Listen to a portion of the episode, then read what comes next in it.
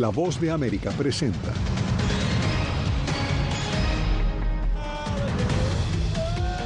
Histórica huelga de sindicalistas de la industria automotriz amenaza la economía estadounidense. Autoridades mexicanas rescatan a 350 migrantes hacinados en un camión en Veracruz. La devastada ciudad de Derna, en Libia, lucha con los miles de cadáveres que dejaron las inundaciones.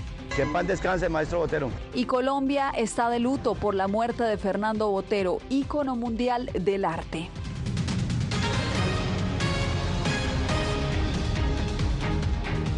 ¿Qué tal? Les doy la bienvenida al Mundo al Día. Soy Yasmín López. Unos 13.000 trabajadores de la industria automotriz se declararon en huelga este viernes en una histórica manifestación en Detroit. La parálisis de tres grandes compañías podría tener un enorme impacto en la economía estadounidense. Por eso hacemos contacto a esta hora con Jacopo Lucci, quien se encuentra en la Casa Blanca. Jacopo, ¿cuál es la situación? Bueno, Yasmín, primero recordamos que esta huelga tiene una relevancia histórica porque este sindicato nunca antes había organizado un paro contra las tres empresas a la vez. Lo último que tenemos es que la Casa Blanca dijo que nadie quiere un paro así y las negociaciones siguen adelante.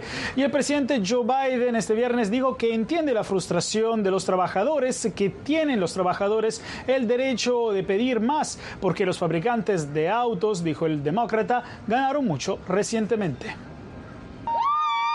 Casi 13.000 miembros del sindicato United Auto Workers comenzaron una histórica huelga este viernes en tres plantas del centro de Estados Unidos por una disputa contractual sobre salarios, pensiones y horarios con los tres fabricantes de automóviles de Detroit, Ford, General Motors y Stellantis, propietaria de Chrysler y Jeep.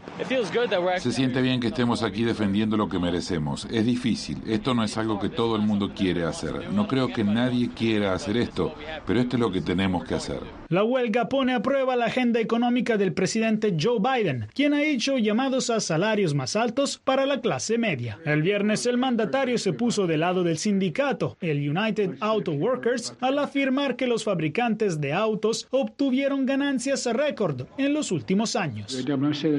Repito esto, las ganancias corporativas récord que tienen deberían compartirse mediante contratos récords para el WAB, y así como estamos construyendo una economía del futuro, necesitamos acuerdos laborales para el futuro. El conflicto podría ampliarse si las negociaciones siguen estancadas sobre, por ejemplo, un aumento del 40% de los salarios. Los fabricantes solamente quieren aumentar la mitad de eso y argumentan que están enfrentando grandes inversiones en autos eléctricos. Porque tener productos que la gente quiera comprar es la forma en la que mantenemos todas nuestras plantas de ensamblaje en funcionamiento. La Casa Blanca ya envió a dos asistentes presidenciales para facilitar la negociación, con la esperanza que un acuerdo se logre y la huelga termine pronto. Es urgente encontrar un acuerdo, Yasmín, porque una huelga prolongada podría complicar los esfuerzos de la Reserva Federal para combatir la inflación, al limitar la disponibilidad de automóviles nuevos y provocar que suban los precios. Además, tendría repercusiones en la cadena de suministro de los fabricantes de automóviles y perjudicaría también a otras empresas. Así es, Jacopo, gracias por este reporte. Era Jacopo Luzzi informando desde la Casa Blanca.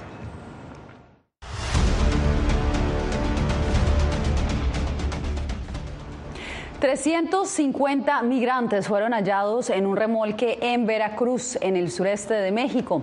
Hacemos contacto ahora en directo con Anareli Palomares, en la capital mexicana. Anareli, ¿cuál es el estado de los migrantes en este momento y qué ha dicho el gobierno al respecto?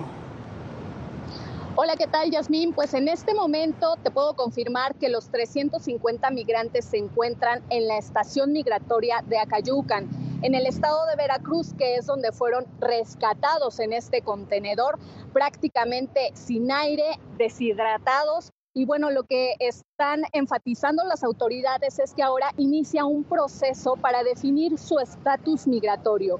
¿Qué significa esto? Que se analiza cada caso detenidamente en detalle, porque no es la misma condición de las familias que viajan a las personas que viajan con niños incluso. Me estaban explicando que en los casos en que viajan con niños se tiene que dar parte a la Procuraduría del Menor para que se haga cargo de este proceso, lo cual puede llevar días, semanas o incluso meses. Pero las condiciones en las que viajan realmente son infrahumanas, como lo veremos a continuación hacinados y deshidratados. Así encontraron el jueves en un tráiler de carga que pasaba por una caseta de peaje en Veracruz a un total de 350 migrantes procedentes de Centro y Sudamérica. De verdad, como le digo, uno aquí anda, anda en un país ilegal y verdad y todo puede suceder. Vine a arriesgar la vida, man. Vine 16 días caminando, sin comer, hasta cuatro días sin comer nomás tomar agua y ya. Para uno de migrante es bien complicado. Hombres, mujeres y hasta niños iban en un remolque. 340 de Guatemala, 6 de Ecuador, 3 de Honduras y 1 de El Salvador. No, pues, ¿qué le puedo decir? Pues nosotros vamos buscando un buen futuro para nuestra familia, pues venimos de nuestros países porque en nuestros países hay mucha corrupción, hay mucha maldad, pues uno no puede vivir bien y vamos buscando un buen futuro para nuestros hijos, para nosotros, pues y ayudar a nuestra familia. Fueron rescatados gracias a un dispositivo de rayos gamma que los detectó y a los gritos y golpes que se escuchaban desde la parte trasera del contenedor. Las autoridades detuvieron al conductor del tráiler en un peaje entre las ciudades de Córdoba y Coatzacoalcos. Siempre los estamos protegiendo, eh, cuidándolos, Em, revisando camiones, trailers, en donde en una caja de un trailer este, van 400, 500 Imagínate, Yasmín, 400, 500 personas hacinadas en la caja de un tráiler. En esta zona de Cosamaloapan hay una sensación térmica que llega a los 40 grados centígrados sin que te esté entrando aire, sin que tengas agua para hidratarte, es realmente criminal. Por eso es que tanto el chofer de este tráiler como la unidad fueron puestos a disposición de la Fiscalía General de la República porque enfrentan ya cargos federales. También es importante enfatizar que este, justamente el traslado ilegal de inmigrantes por todo el territorio mexicano, es una de las actividades más en las que lamentablemente las redes del crimen organizado tienen puestos sus tentáculos. Así que el narcotráfico también está inmiscuido en esta actividad. Una modalidad bastante peligrosa y que ya ha probado que ha terminado con la vida de numerosos migrantes. Anareli, te agradezco por tu reporte, pero regresamos a Estados Unidos porque una corte limitó el acceso a la ley de ajuste cubano. Paula Díaz nos tiene los detalles. Una Corte Federal de Inmigración en Estados Unidos decidió que un documento que recibieron miles de cubanos liberados tras cruzar la frontera sur, conocido como I-220A, no cumple los requisitos para beneficiarse de la ley de ajuste cubano. La decisión causó el rechazo de una organización cubana.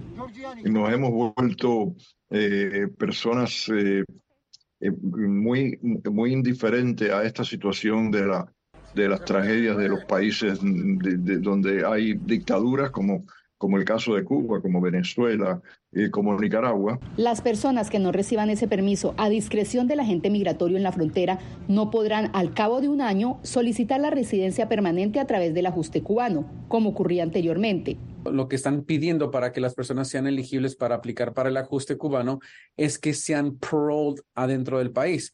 El parole es básicamente un permiso que le da el oficial en la frontera a las personas para entrar legalmente aquí al país y pelear su caso de asilo, la mayoría son casos de asilo, ante un juez de inmigración. Esta decisión de la Junta de Apelaciones puede ser modificada por el secretario de Justicia de Estados Unidos o por una corte federal.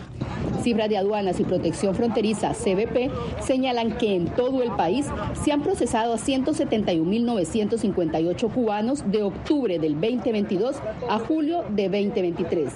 Paula Díaz, Voz de América, Washington. Como cada 15 de mexicanos dentro y fuera de su país celebran hoy el grito de independencia. En Phoenix, Arizona, se llevará a cabo en el Capitolio Estatal, que hace más de una década fue la cuna de leyes anti-inmigrantes. Rubén Pereira nos cuenta. Lo negativo era que había mucho racismo, que había mucho odio. En este collage de fotografías, la activista Petra Falcón nos muestra la etapa difícil que vivieron los inmigrantes en Arizona hace más de una década, cuando legisladores republicanos y la gobernadora Jan Brewer, también republicana, aprobaron la ley SB 1070 para combatir la inmigración ilegal. Al mismo tiempo, el alguacil Joe Arpaio mantenía una fuerte ofensiva contra los indocumentados. Estaba la gente asustada de caminar en las calles o en, las carreteras o salir al, al parque. En esos tiempos tan difíciles para la comunidad inmigrante en Arizona, nadie se imaginaría que el grito de la independencia de México se llevaría a cabo aquí, en el Capitolio Estatal. ¡Viva la relación cultural entre México y Arizona! ¡Viva! Así fue como el año pasado por primera vez se celebró el grito de independencia de México en el Capitolio de Arizona. Hoy por segunda vez el cónsul general de México en Phoenix encabezará la celebración en ese recinto, algo que él considera de mucho significado. Creemos los tiempos nuevos en Arizona, donde el ambiente de polarización política y social va quedando atrás.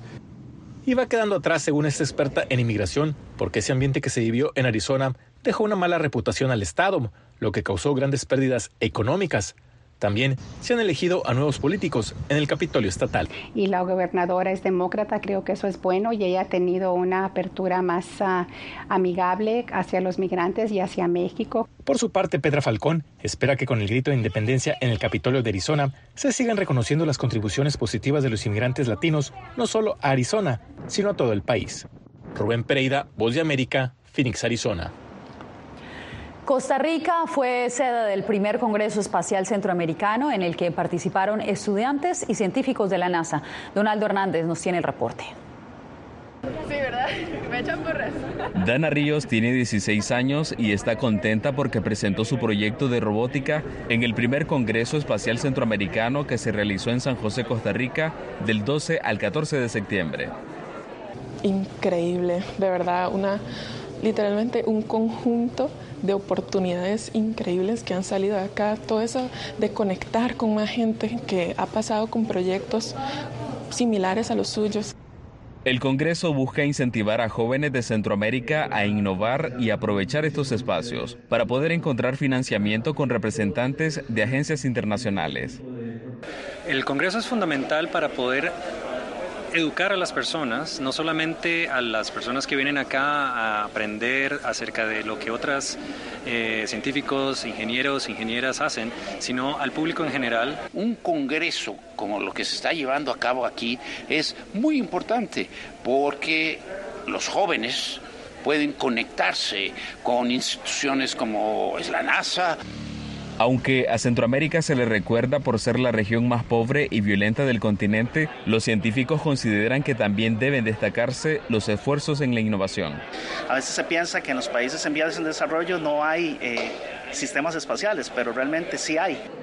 En el Congreso Espacial Centroamericano participaron 400 personas y ahora el reto es involucrar a más instituciones para seguir promoviendo estos espacios. Donaldo Hernández, Voz de América.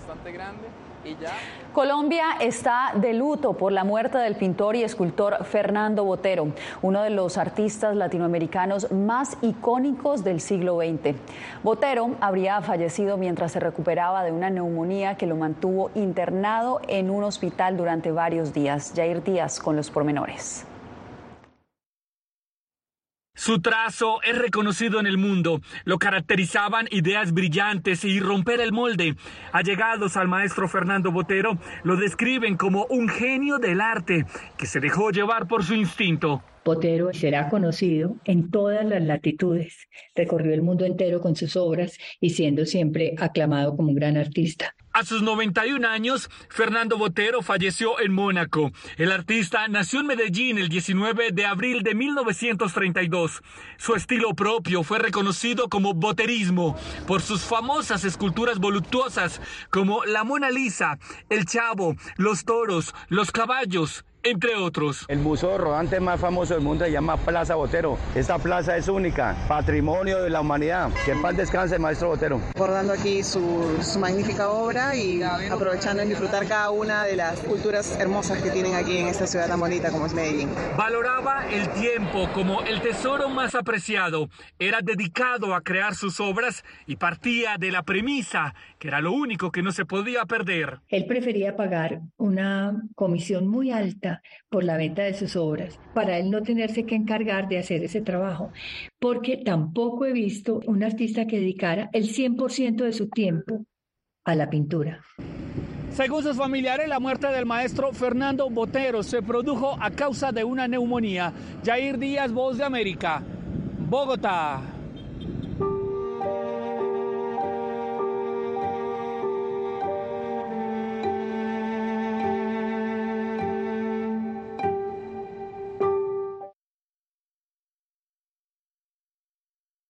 Tengo la responsabilidad de acercarles las historias que se generan en Washington y que impactan tu entorno cercano. Desde perspectivas diversas en un ambiente informativo en constante evolución que pone a prueba y nos hace poner en la balanza nuestros valores profesionales, te presentamos información veraz, porque en La Voz de América la prensa libre importa. En tiempos de cambios, cuando el mundo parece incierto y lo que escuchamos no refleja lo que vemos, buscamos la verdad. Cuando nos cuentan solo una parte de la historia, perdemos la confianza. En momentos de crisis, nuestros sueños, esperanzas y deseos de un mejor mañana dependen de una prensa libre. Voz de América te traemos las historias que la gente se arriesga a ver. Conectamos el mundo y lo unimos con la verdad.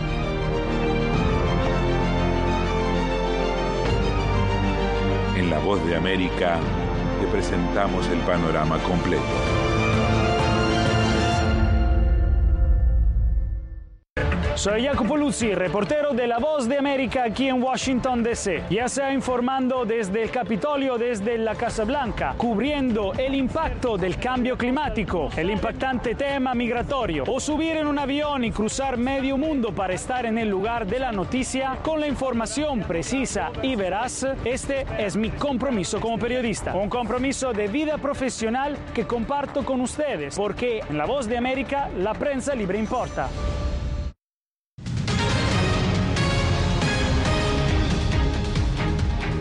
Autoridades de Libia cerraron el paso a Derna para facilitar la búsqueda de desaparecidos mientras la ciudad está inundada de miles de cadáveres en estado de descomposición.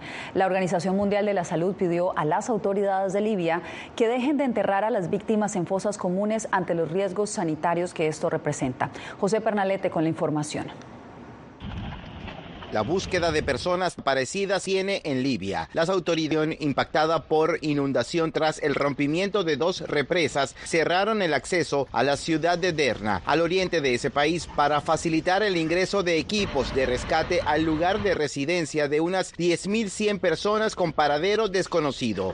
El pasado lunes, el colapso de las estructuras sobre el río Wadi Derna a causa de la tormenta Daniel, proveniente del Mediterráneo, dejó el área bajo toneladas de lodo y escombros. Entre tanto, la clasificación de insumos para asistir a los damnificados es una prioridad de los voluntarios y agencias de ayuda. Nos centramos en las necesidades de la gente, no queríamos simplemente acumular ayuda. La ayuda se enviará lo más rápido posible a las autoridades encargadas de distribuirla en las ciudades afectadas. El testimonio de sobrevivientes describe como un tsunami el inmenso volumen de agua que arrasó con todo a su paso. La falta de acceso al área impactada también se debe a que muchos puentes fueron destruidos. Para los equipos especializados en salvamento, el tiempo que transcurre va en contra. La esperanza sigue ahí, siempre está ahí, de encontrar personas con vida. Nuestra preocupación es que si pasa el tiempo sin señales o sin comunicación, esto podría no ser una muy buena señal. Sin embargo, tal vez algunas personas están alejadas de los lugares y no pueden comunicarse. Autoridades de Libia afirman que los cadáveres localizados están siendo sepultados en fosas comunes cerca de la ciudad de Derna. José Pernalete, Voz de América. También al norte de África, Marruecos está pasando por su octava noche entre las ruinas que dejó el terremoto del pasado 8 de septiembre, que mató a casi 3.000 personas y dejó a más de 5.000 heridos. La prioridad ahora es asistir a los sobrevivientes. Sin embargo, hoy hay otra preocupación para esta región que dependía de los turistas. Locales temen que ahora por el futuro económico de esa nación, que hoy luce sombrío. Regresamos a Estados Unidos. A una semana de la Asamblea General de Naciones Unidas en Nueva York, Cuba alberga la cumbre del G77, un foro que reúne a 134 naciones en vías de desarrollo y cuenta también con la participación de China. Nos informa Laura Sepúlveda. 134 países integran al llamado Grupo de los 77, naciones que representan el 80% de la población mundial y que se reúnen este viernes y sábado para dialogar sobre cambio climático, cooperación en industria, comercio, finanzas y la guerra en Ucrania, entre otros temas esenciales. Luchemos por nuestro derecho al desarrollo, que es también el derecho a existir como especie. China, país que insiste en no ser miembro de este grupo, pero es partícipe recurrente, asiste al encuentro en La Habana. Los chinos quieren liderar su propia visión, su propio orden mundial y desplazar a Estados Unidos. Recuerdan un viejo chiste que he escuchado de tres diferentes funcionarios latinoamericanos. Los chinos aparecen con dinero, Estados Unidos aparece con sermones. Tendremos que cambiar eso y competir para ayudar a los países a crecer. La potencia asiática, señalan expertos, se ha enfocado en forjar amistades, varias de ellas en América Latina, logrando ser su mayor socio comercial. Creo que al menos la esperanza en Beijing es que la reunión del G77 dará forma a lo que producirá el trabajo de la Asamblea General. Y para Estados Unidos, un fuerte esfuerzo por reconectarse con América Latina después de un periodo de desinterés. Se esperan compromisos frente a la Agenda 2030 de la ONU y puntos claros de trabajo efectivo entre las naciones. La pobreza va en aumento y el hambre es cada vez mayor. La conclusión es clara. El mundo le está fallando a los países en desarrollo. Laura Sepúlveda, Voz de América. En instantes, el narcotráfico amenaza a la industria bananera ecuatoriana. Las autoridades han decomisado toneladas de droga en cargamentos de esta fruta.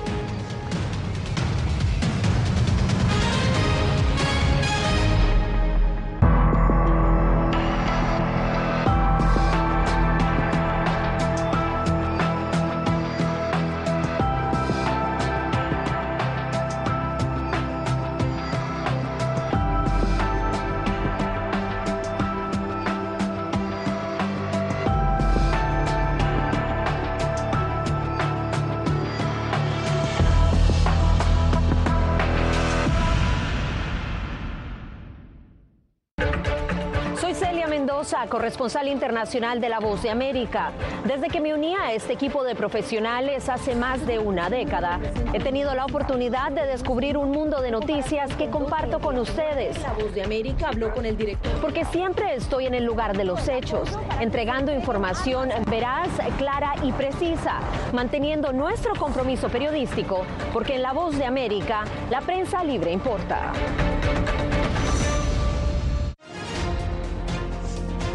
Actualidad. Que la inteligencia artificial va a estar presente en nuestro día a día. Intentan sacarse de encima a trabajadores. Análisis. El cambio climático está teniendo muchísimos impactos. Que afecta siempre a los más vulnerables. La región necesita ayuda. Debate. Proteger a las escuelas con armamentos. Es una total eh, ridícula, es algo inverosímil. Con la información más allá de los titulares. Todas las semanas por La Voz de América. Desde Washington, le saluda Gonzalo Abarca. Hola, soy Oscar Ortiz Barahona, corresponsal La Voz de América. Ser La Voz de América desde Honduras me permite conectarme con todos ustedes, nuestras audiencias en todos los países del continente, ofreciendo información veraz sobre los temas que más te impactan. Honduras y los Estados Unidos han ejercido labores humanitarias de 40 viviendas desde perspectivas humanas y con base en hechos te informamos para que seas tú quien formes tu propia opinión, porque La Voz de América, la prensa libre, importa.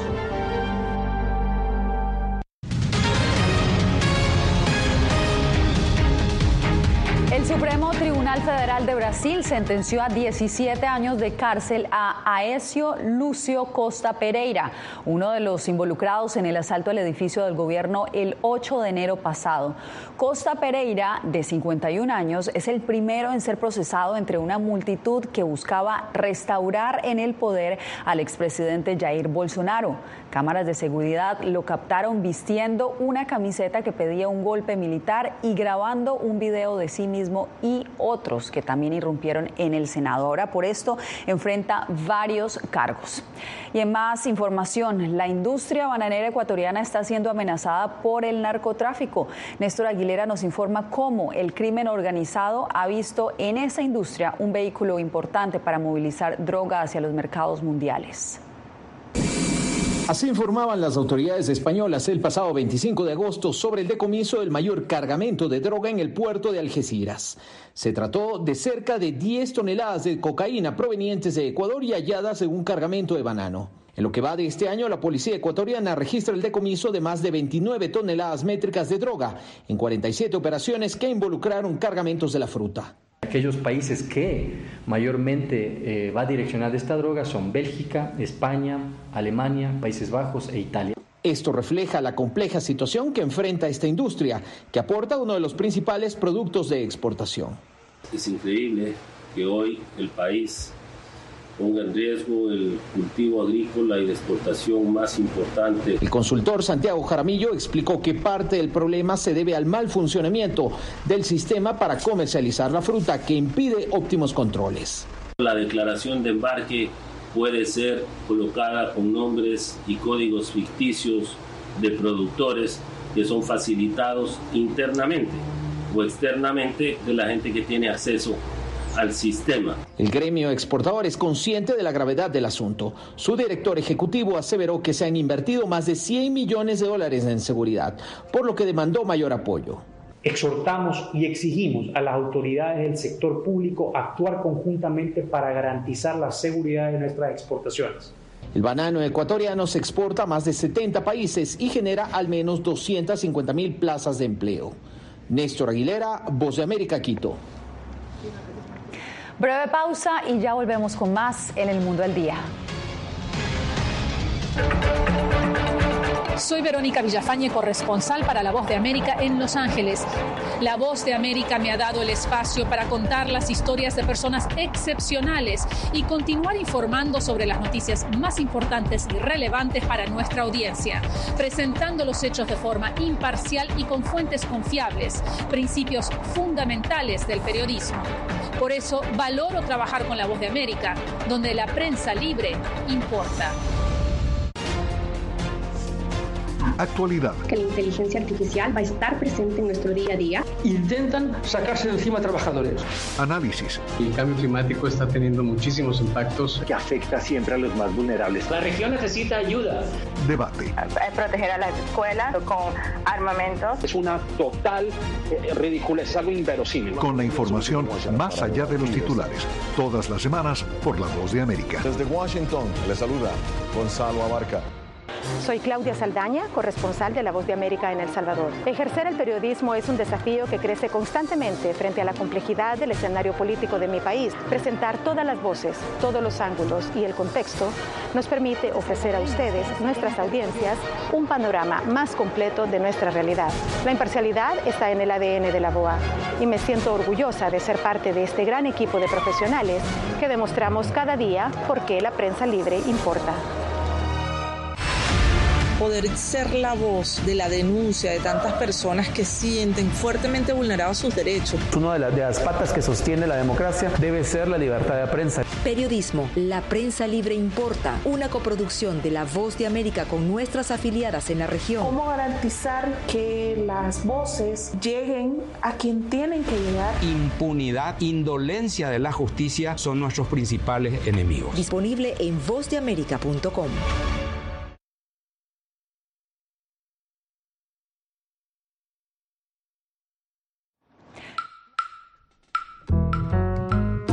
está a la venta. La compañía de juguetes Mattel hizo su lanzamiento justo en este mes de la herencia hispana en homenaje a la legendaria cubana que murió hace 20 años, pero en vida construyó una larga y exitosa carrera, convirtiéndose en un icono de la música latina. La muñeca con la imagen de la reina de la salsa forma parte de la colección Barbie Mujeres Inspiradoras, que representa a las mujeres que allanaron el camino para las generaciones siguientes.